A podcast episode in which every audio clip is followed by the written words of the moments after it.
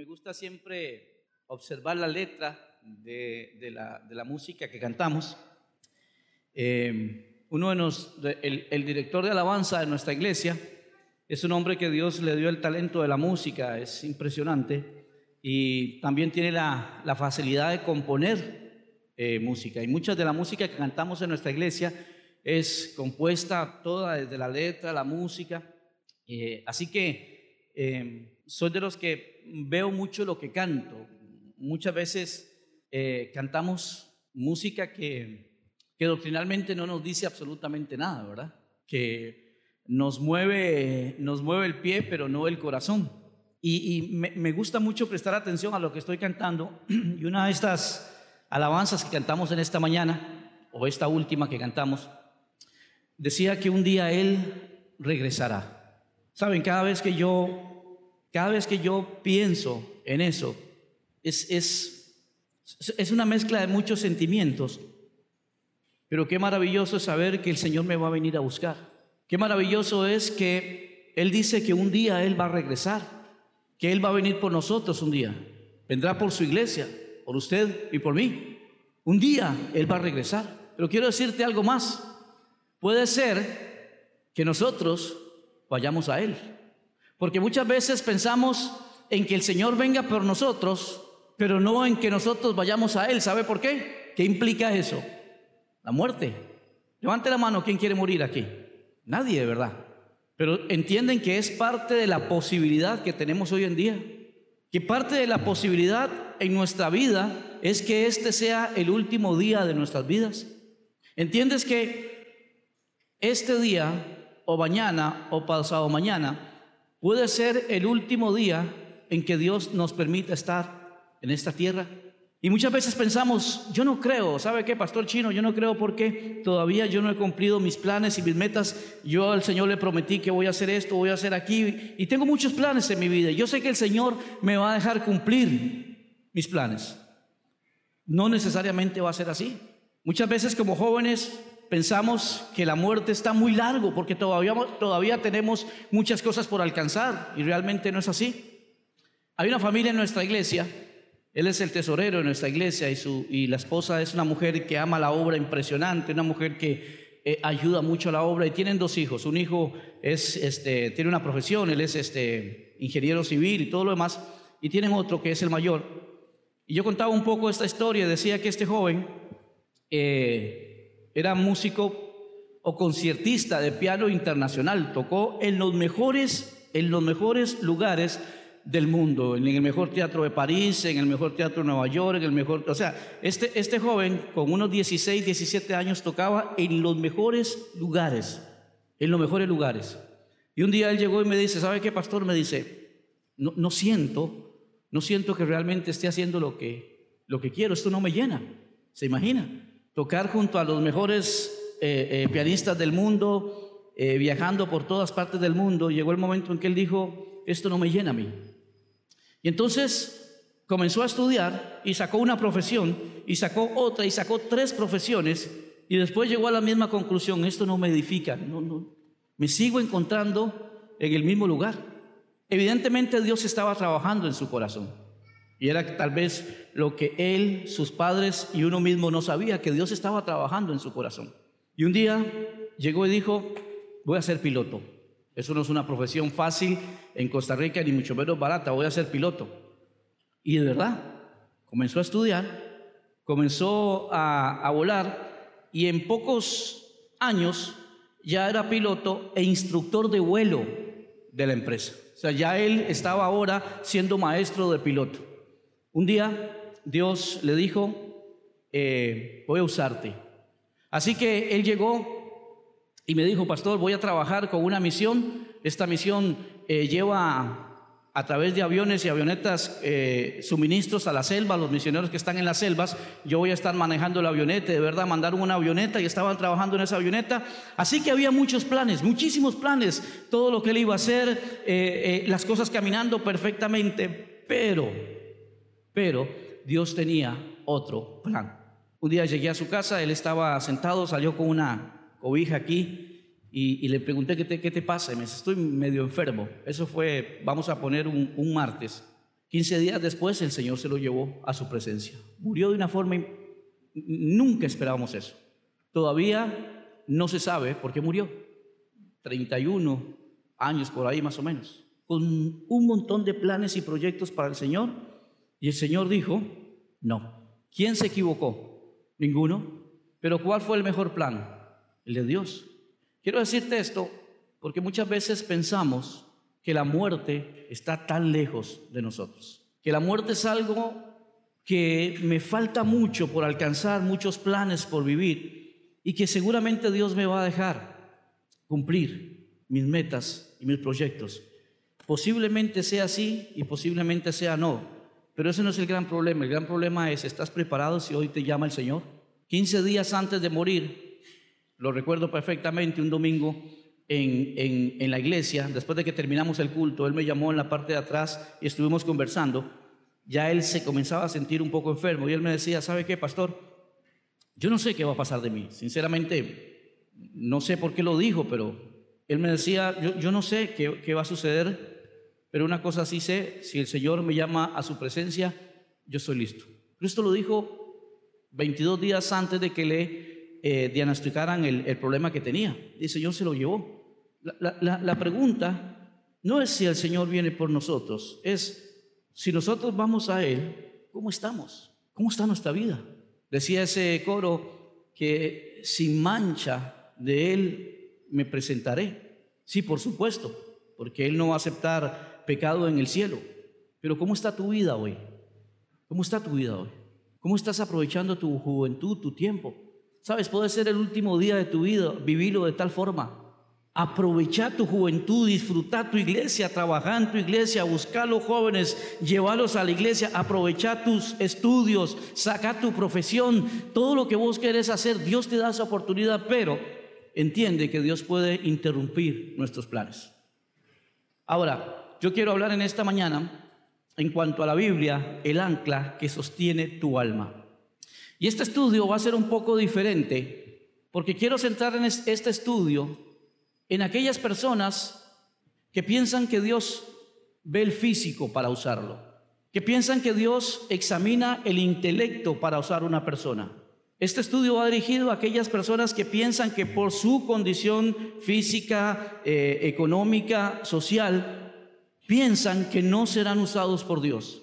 Va dirigido a aquella persona que tal vez se menosprecia más él mismo o ella misma de lo que realmente Dios lo hace. Va dirigida a aquella persona que piensa que Dios anda buscando lo mejor. Va dirigida a aquella persona que piensa que no tiene ninguna posibilidad por dónde vengo, por cómo soy, por mi carácter, porque soy muy tímido, porque este, me da miedo. O sea, yo quiero dirigir este estudio a este tipo de personas. ¿Por qué? Porque Satanás ha logrado tener mucho eh, éxito en aquellas personas que ven su físico. Si nosotros hoy viésemos al apóstol Pablo aquí presente, predicándonos, posiblemente, y digo posiblemente, sería a nosotros repulsivo su personalidad.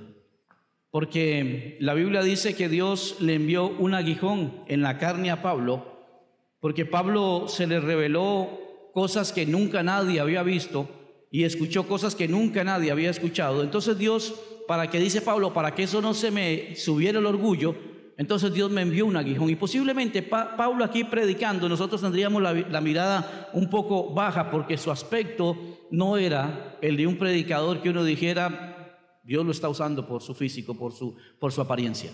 Vivimos en un mundo en que te juzga por tu apariencia. Vivimos en un mundo que te va a medir por tu apariencia, cómo luces, y te va a meter en un mundo, en un molde que según el mundo, ese es el molde que tenés que tener para tener éxito en la vida. Yo no quiero tener éxito en la vida este, eh, eh, eh, del mundo. Yo no quiero, no me interesa eso. Pero este estudio va dedicado y pensando en aquellas personas que viven atormentadas porque piensan que Dios jamás les va a usar. Que vuelven a ver a su alrededor y dicen, aquí hay gente más preparada, aquí hay gente con más capacidad. Va dirigida a aquella persona porque vamos a hablar precisamente acerca del alma, acerca del alma. Y por supuesto, eh, iremos a la palabra del Señor y veremos algunos versículos que nos hablan del alma. Primero, dice la palabra del Señor, mi alma, mi alma también está muy turbada.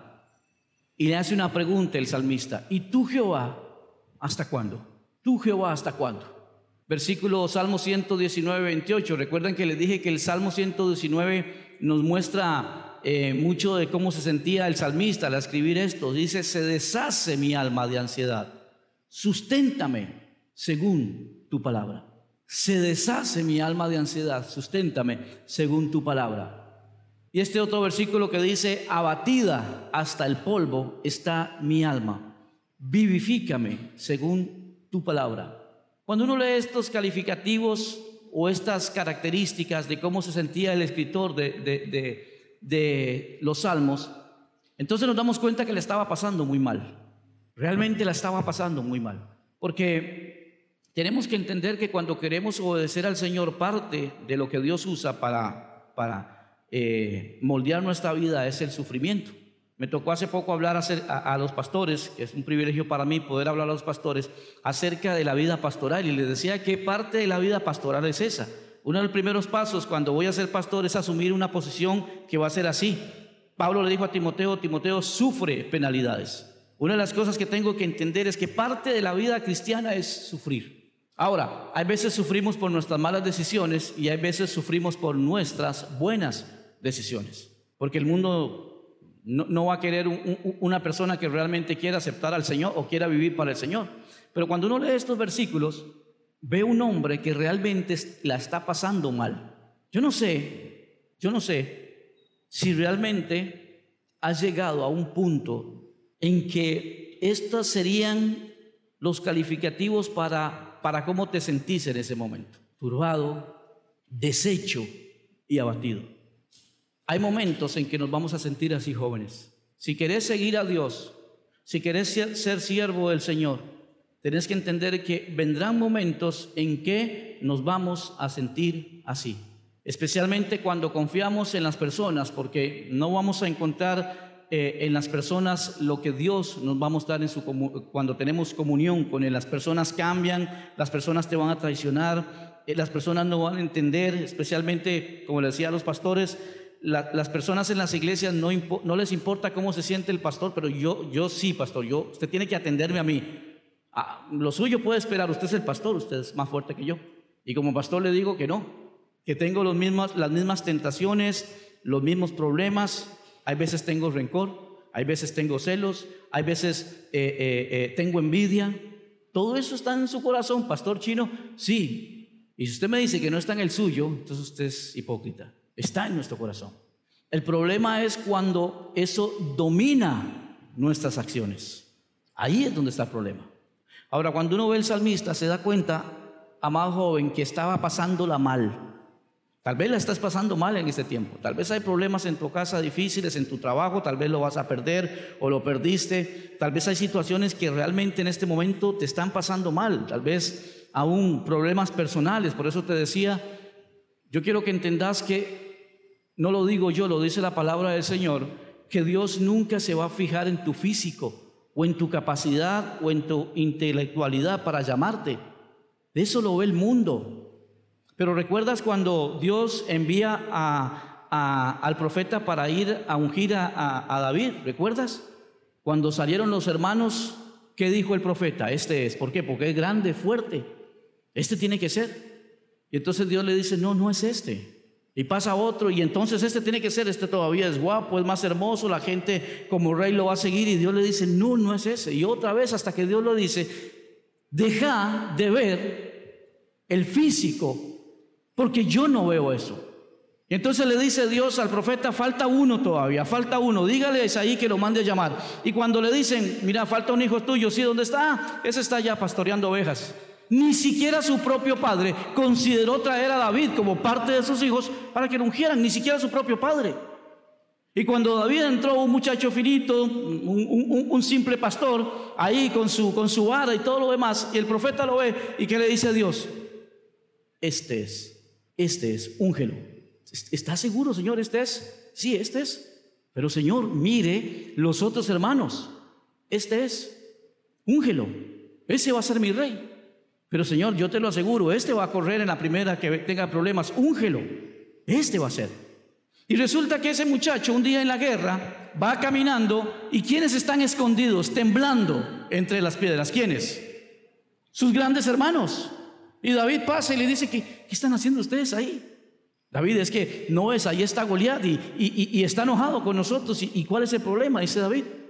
¿Cómo que cuál es el problema? No es lo grande que es. Y cuando David se para y ve a Goliat, le dice, eso es grande. No, eso no es grande. Y este dijeron, algo comió. Porque David nunca midió a Goliat por la estatura de Goliat, sino por la grandeza de Dios. Por eso siempre fue pequeño. Por eso siempre fue pequeño. Porque cuando David se paró enfrente de Goliat, le dijo, yo vengo en nombre de quién? Del Dios altísimo. Y enfrente de él, ¿sabes qué? Te ves tan pequeño. Entonces todos aquellos hermanos grandes, eh, eh, eh, fortachones, y yo me estoy metiendo en problemas con este, porque este me vuelve a ver y me dice, espera, ya te voy a agarrar, ya te voy a agarrar. Y Dios le dice, no es, no es lo que, lo que el mundo mira, lo que yo elijo.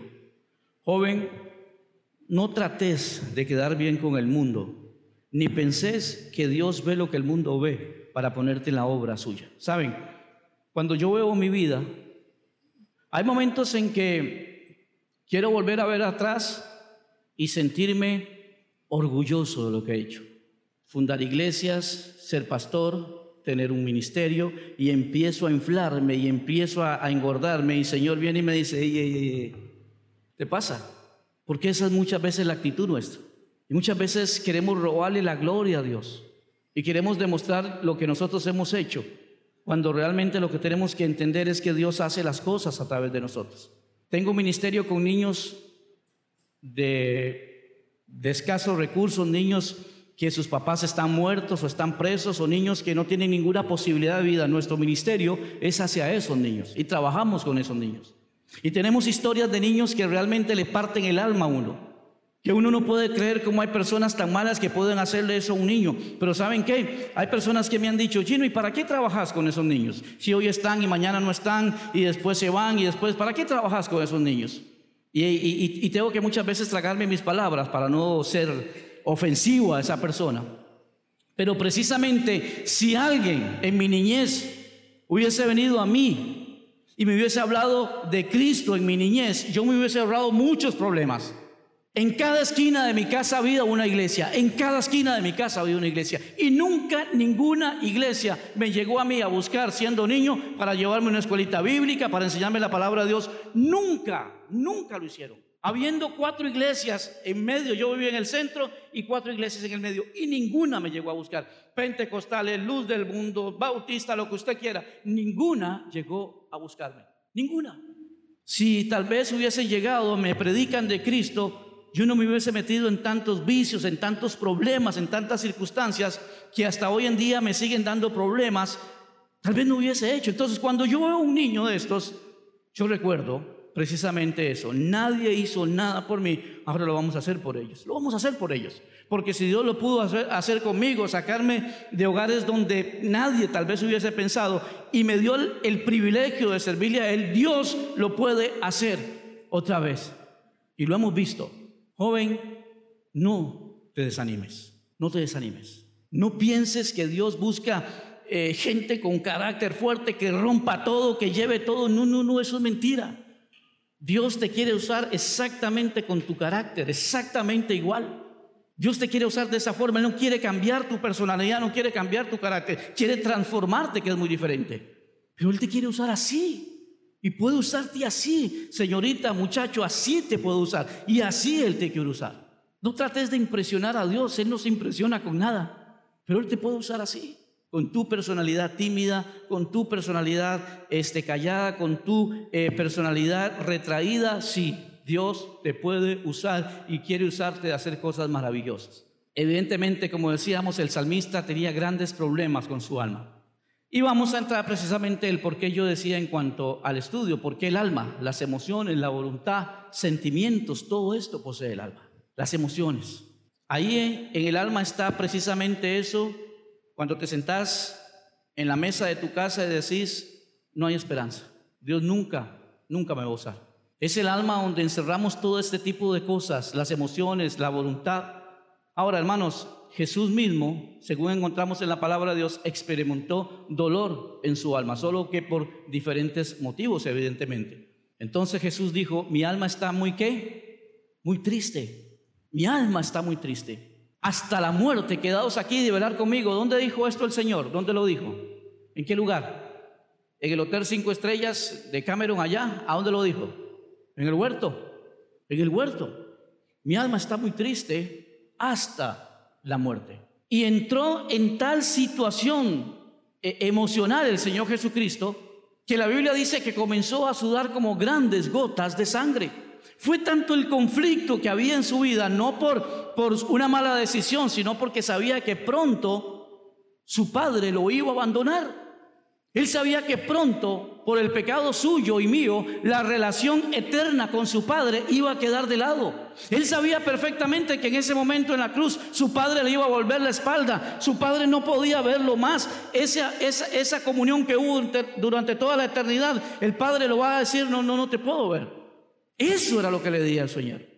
Eso era lo que su alma, ¿por qué su alma se entristecía? Porque iba a romper la comunión con su padre. Hermanos, si fuéramos así nosotros, si llegáramos a tal punto de angustiarnos cuando pecamos y tener este mismo, esta misma actitud, Señor, te ofendí, te ofendí a ti. El problema aquí o la situación aquí con el Señor no era por su pecado, era por su pecado y por el mío. Pero entendimos que el mismo Señor tenía esto. Su misma alma estaba triste. Y, y hay una palabra que a mí me impacta mucho aquí. Le dice, quedaos aquí, velad conmigo. Necesitaba compañía.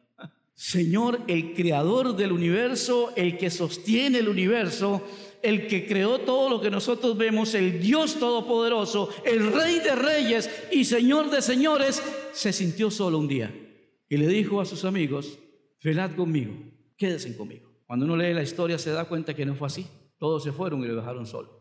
Lo que quiero decirte es que el Señor entiende cuando te sentís así, lo entiende perfectamente, Él lo entiende perfectamente. Y, Él no lo pasó para que, como lo pasé ahora, entiendo esto. No, no, no, Él es Dios. Él lo pasó para que nosotros entendiéramos que Él nos va a comprender cuando nuestra alma se siente así. Cuando creemos que ya no hay nada, cuando, cuando pensemos que ya la situación, Dios te dice, ¿sabes qué? Yo me sentí así. Lo más increíble de aquí es que el Señor no tuvo nadie a su lado. Vos lo podés tener. A tu lado va a estar el Señor siempre, siempre, siempre va a estar a tu lado el Señor. Esa fue su promesa. He aquí, yo estoy con vosotros. ¿Cuándo? ¿Cómo? He aquí, yo estoy con vosotros todos los días. No dice cuando estés bien o cuando estés mal. No dice cuando estés en, anclados o cuando estés en tu iglesia. No, no, dice todos los días. Implica que cuando estés mal, también ahí va a estar el Señor. Todos los días Él va a estar con nosotros. Él va a estar con nosotros. Él, él, él, él nos va a acompañar en todos los momentos difíciles de nuestra vida. Él va a estar con nosotros, algo que Él no experimentó. Todo lo dejaron solo. Todo lo abandonaron, dice la palabra del Señor. Él entiende lo que es sentirse solo. Y Él no lo va a hacer con nosotros. Nunca. ¿Por qué se llama, se, habla, se, le llama al, alma o, se, tienen características del alma como mi alma se turba, se deshace y se abate? Bueno, vamos a ver esto en pocos eh, minutos. Dice, mi alma está muy turbada y tú Jehová, ¿hasta cuándo?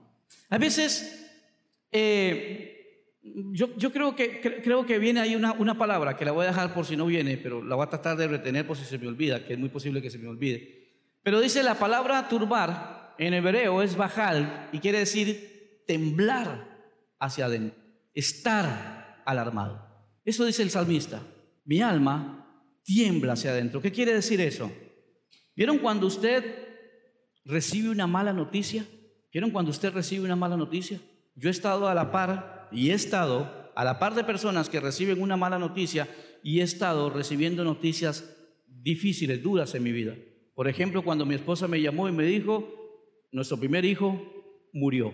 Yo sentí, yo sentí dentro como que si me hubiesen tomado así y me dan vuelta y mis pies comenzaron a, temblar, se me revolvió todo el estómago y comenzó una cosa que, es inexplicable para mí. De eso es lo que está hablando el salmista.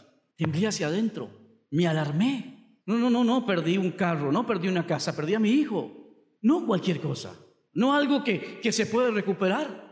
Y muchas veces vamos, vamos a estar de esta forma, vamos a temblar, vamos a estar de tal forma así, hacia adentro. Es, es un problema serio lo que tenemos. Estar alarmado, temblar. Especialmente cuando recibimos una noticia que nunca jamás esperamos recibir. Yo recuerdo cuando murió este muchacho que les decía, yo llamé a su mamá y le dije, mire, e, e, el doctor que le estaba viendo es un doctor de nuestra iglesia y ese doctor me llamó y me dice, chino, ese muchacho va a morir en cualquier momento. Su mamá estaba a casi 200 kilómetros del hospital porque tuvo que salir a, hacer una diligencia porque jamás pensábamos que iba a pasar. Así que eh, eh, él, él, él me llamó y me dice, chino, él va a morir en cualquier momento. Cualquier momento él va a morir. Y su mamá a 200 kilómetros del lugar, entonces yo la llamé y le dije, véngase, véngase porque tenemos problemas. En medio del camino, donde ella venía, entró una llamada y le dijo, Eduardo murió. Y ella me explicaba lo que sintió. Si es que se puede explicar eso, si es que se puede explicar un dolor de estos. Para mí es inexplicable. Pero el salmista dice, mi arma está turbada. Ahora, cuando lees el Salmo completo, te darás cuenta que David no entendía el actuar de Dios. No entendía por qué Dios hacía cosas que le dolían. En uno de los salmos, David le, reclama a Dios y le dice, Señor, ¿por qué permites que pase esto? ¿Por qué permites que mis enemigos se burlen? ¿Por qué permiten que, mis enemigos eh, eh, eh, hablen y hagan esto conmigo? Cuando lees este salmo, te vas a dar cuenta que esto es lo que estaba pasando con David. David no entendía por qué Dios hacía cosas que le dolían. Y es que cuando no estamos anclados en la palabra de Dios, entonces no vamos a tener esto claro. Dios nunca hace las cosas porque sí. Dios nunca hace las cosas por dañarlos. Dios nunca envió el, dolor porque un día llegó, se levantó, dijo, a ver a quién le arruino la vida hoy. A ver a qué hijo mío le arruino la vida hoy. Vamos a ver este cómo se portó ayer. Ah, este sí, este sí. Vamos a arruinarle la vida a este. No se imaginen a un Dios así. No se imaginen a un Dios que va caminando, uy, se me olvidó y no cuidé a, José y no pude cuidarte, se me olvidó. No, no, no, no es un Dios que olvida. No es un Dios que olvida. Todo lo que sucede en nuestras vidas es parte de un propósito de Dios. Aún el dolor. El cuerpo que tienes, la mente que tienes, Dios te la dio. El físico que tienes, Dios te lo dio. Te hizo así. El carácter que tienes, Dios te formó con ese carácter. Así te hizo. Y cuando yo voy a la palabra de Dios me doy cuenta que y todo lo que Dios hizo es bueno, bueno. Sí, pastor, usted no sufre lo que yo sufro, cómo me molestan, por supuesto que sí lo sufro, claro que sí. Pero a mí me da risa cómo el mundo, para esconder su propia incapacidad, se tiene que eh, dirigir hacia alguien y tratarlo de hacer mal cuando lo único que está haciendo es disfrazándose precisamente como Él está. Y así es el mundo. Pero Dios va a hacer muchas veces cosas que no entendés.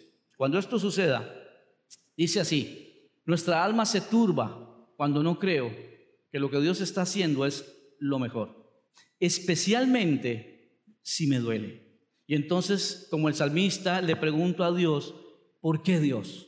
¿Cuál es el propósito, Dios? Fue lo que yo le pregunté cuando se llevó a mi primer hijo y Señor, ¿qué hiciste? Porque unos, unos días, unos meses atrás, en una fogata, en un campamento, pasé al frente y le dije, Señor, aquí está mi vida. Te entrego todo lo que tengo, Señor, todo lo que soy. Aquí está. Y es que es tan fácil pasar al frente, inclinarse y llorar y entregar todo al Señor. El problema es dárselo cuando Él lo pide. Ese es el problema. Y entonces el Señor me dice, ¿me vas a entregar? Sí. Ok, te lo voy a pedir entonces. Te lo voy a pedir entonces. Y entonces cuando yo lo entregué y Él se lo llevó, ey, ey, ey, espere, espere, espere, espere, ¿qué está haciendo? Pero si me lo entregaste, sí, Señor, pero no, no era así, tampoco así. Y se lo llevó. Yo le pregunté al Señor, pero Señor, ¿qué hiciste? ¿Por qué? Si te prometí que te entregaba todo, te iba a entregar todo, iba a entregar mi vida, y el Señor me dice, exactamente por eso, exactamente por eso. Muchas veces no debemos preguntarle a Dios, debemos preguntarnos a nosotros mismos. El salmista le preguntaba a Dios, ¿hasta cuándo? Muchas veces en nuestra vida no deberíamos preguntarle a Dios, aunque hay veces que sí podemos preguntarle al Señor y es permitido preguntarle al Señor. Pero hay momentos en que deberías preguntarte a vos mismo, ¿por qué estás así? Y no culpar a Dios. ¿Por qué te abates, oh alma mía, y te turbas dentro de mí? Espera en Dios, porque aún he de alabarle, salvación mía y Dios mío. ¿Ves? ¿Ves la diferencia? ¿Qué está haciendo el salmista aquí? Preguntándose él mismo, preguntándose a tu alma, ¿por qué te abates? ¿Cuál es el problema? ¿Por qué estás así? Espera en Dios. Espera en Dios, dice, porque aún he de alabarle, todavía me falta camino. Todavía me falta camino. Entonces él se pregunta en este momento, ¿por qué te abates? ¿Por qué piensas que el, hecho de vos mismo recriminarte cosas te va a hacer sentir una mejor persona? Ahora, entendé esto. El salmista hace poco le estaba preguntando y le estaba diciendo a Dios cómo se sentía, pero hubo un proceso, hubo un cambio en su vida. Y cuando la palabra de Dios fue ese motor, fue encendió otra vez su corazón. Cuando la palabra de Dios le mostró el propósito, ahora, ahora entonces él cambia la perspectiva y le pregunta al alma, ¿por qué te abates, oh alma mía? ¿Por qué estás así? ¿Por qué? Salmo 119, 28, se deshace mi alma de ansiedad, susténtame según tu palabra. Vean qué interesante esta palabra, se deshace, porque recuerdan lo que vimos la, vez pasada en cuanto a gotear, recuerdan. ¿Recuerdan cómo precisamente lámpara es a mis pies tu palabra y lumbrera mi camino? Y esa lámpara hablaba de ese destello y hablaba de ese gotear continuo, pero ahora aparece la palabra aquí otra vez en este salmo. La palabra deshacer exactamente quiere decir gotear, pero aquí cambia, porque aquí se habla de un desgaste, porque aquí se habla de un desgaste en mi vida. En el otro se habla de un, de un trabajo día a día del Señor, de un proceso de la palabra de Dios en mi vida y cómo Él va dando poco a poco. Pero ahora aquí, en la actitud en que me encuentro, yo me voy desgastando. ¿Por qué?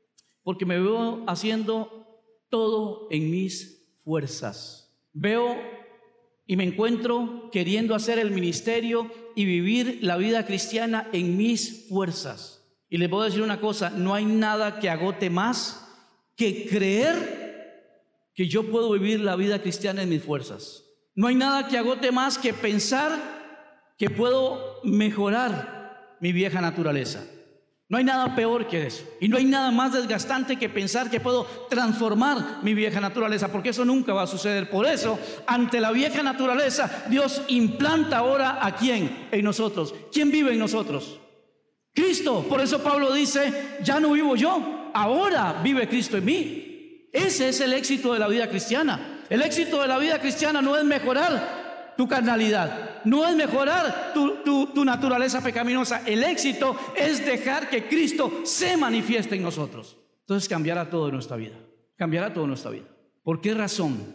La palabra ansiedad en hebreo es la palabra tugá y quiere decir depresión. Pregunta, ¿puede un cristiano entrar en depresión? Yo no sé si en tu iglesia te, enseñan, y no quiero contradecir a tu iglesia, posiblemente lo que tu pastor te enseña está bien, es la verdad. Yo simplemente te voy a decir lo que la Biblia dice. Pero ¿puede un cristiano entrar en depresión? ¿Puede un cristiano realmente entrar, entrar en, depresión? Bueno, y se fue por el desierto en un día de camino y vino y se sentó debajo de un enebro y deseando morirse, dijo, basta ya, oh Jehová, que dice, quítame la vida, pues no soy yo mejor que mis padres. ¿Quién dijo esto? El gran profeta Elías. El gran profeta Elías. El hombre que hizo descender fuego del cielo. El hombre que mató a 400 profetas de Baal. El hombre que demostró vez tras vez tras vez a través de sus hechos que Dios era el Dios verdadero. Un día entró en tal depresión que le dijo al Señor, quítame la vida. Señor, quítame la vida, deseo morirme. ¿Te ha, pasado eso alguna vez? Posiblemente has estado a un punto en que el suicidio ha pasado por tu mente. Ah, pastor, a un creyente, sí, a un creyente. Un hijo de Dios, sí, un hijo de Dios. Y Satanás viene e implanta ese pensamiento en tu, en tu vida, en tu corazón. Mejor quítate la vida. Hermanos, eso dice la Biblia, léalo. Ahí está en Primera de Reyes 19.4. El, el, el profeta Elías le dijo, estoy deseando morirme, quítame la vida. ¿A qué estado puede llegar un hombre, un, hijo de Dios, para desear morirse, para pedirle a Dios que le quite la vida si lo que queremos es vivir? Por eso hice esta pregunta, ¿quién quiere morir hoy en día? Nadie, ninguno, porque amamos vivir, pero en, este, en esta situación el, profeta llegó a tal, a tal depresión que le pidió a Dios, Señor, quítame la vida. Cuando estés pasando momentos así, cuando haya situaciones que llevan al punto de pensar que el suicidio es la última opción, dile así al Señor, desde el cabo de la tierra clamaré a ti. Cuando mi corazón desmayare, llévame a la roca que es más alta que yo. Cuando pienses que todo se acabó, cuando pienses que ya no hay ninguna razón para seguir, recuerda este versículo. Y si yo desmayare, Señor, llévame a la roca que es más alta que yo. Llévame a la roca que es más alta que yo. Dice la palabra del Señor, abatida hasta el polvo está mi alma, vivifícame según tu palabra. La palabra abatida en, hebreo es debak y quiere decirse y quiere decir una de las de las traducciones es adherirse. El salmista estaba diciendo literalmente, estoy en el suelo.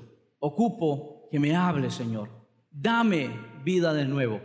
Dame vida de nuevo. Pero él sabía que esas fuerzas solo podían venir de la palabra de Dios. Señor, estoy en el suelo. Estoy prácticamente, esa palabra adherido es no sé exactamente lo que tengo aquí, yo aquí hace rato me está quemando y picando. Me lo pegaron y está adherido eso, ahí está pegado. Es exactamente esa palabra. Estoy en el suelo, estoy pegado al pueblo, estoy adherido al pueblo. ¿Estás en el suelo? Y puse ahí es una buena posición para levantarte de nuevo. Posiblemente tengamos que llegar a un punto, como el salmista, en que la mejor posición en que estamos en este momento es el suelo y tal vez sea la mejor posición para comenzar a levantarte. Y sí, Dios te puede levantar de ahí. Y sí, Dios puede poner otra vez tendón en tu vida. Y sí, Dios puede otra vez devolverte el, el celo y el fuego de la palabra de Dios. Y sí, Dios sí lo puede hacer. No temas porque yo estoy contigo. No desmayes porque yo soy tu Dios que te esfuerzo. Escucha esto. Siempre te ayudaré. ¿Y qué? Siempre te sustentaré. Hay, cosas maravillosas en este versículo, pero una de las cosas maravillosas, o varias de las cosas maravillosas es, no temas, no temas. Ahora, otra de las palabras este, maravillosas dice, siempre te ayudaré, ¿qué? Siempre te sostendré. Esos son absolutos. Lo que quiere decir la Biblia es que no importa cómo estemos, esto siempre va a suceder. Siempre va a suceder así. Por eso dice siempre, siempre te voy a ayudar. ¿Y cuándo, cuándo es que nos va a ayudar? ¿Cuándo es que nos va a sustentar? ¿Cuándo? Cuando necesitemos. Siempre. No importa cómo estemos, su promesa es siempre te sustentaré. Siempre, siempre, siempre. Eh, si alguno tiene falta de sabiduría, pídale a Dios y Él le dará. Siempre, siempre, siempre te va a ayudar. Satanás viene y te dice, Mira, ni se te ocurra ir otra vez donde Dios. Esta es la cuarta y quinta vez. Pero siempre te va a sustentar, siempre te va a ayudar. Esa es su palabra, no lo digo yo. Hay algunas personas que también digan, no, Dios, Dios eh, en la cuarta te va a fulminar. No, la Biblia dice siempre. Su promesa es quien viene a mí, yo no lo he hecho fuera, siempre te va a ayudar siempre te va a sustentar. Esa es su promesa, su promesa, siempre, siempre, siempre lo va a hacer. Termino en esta mañana y quiero que inclines tu cabeza y cierres tus ojos.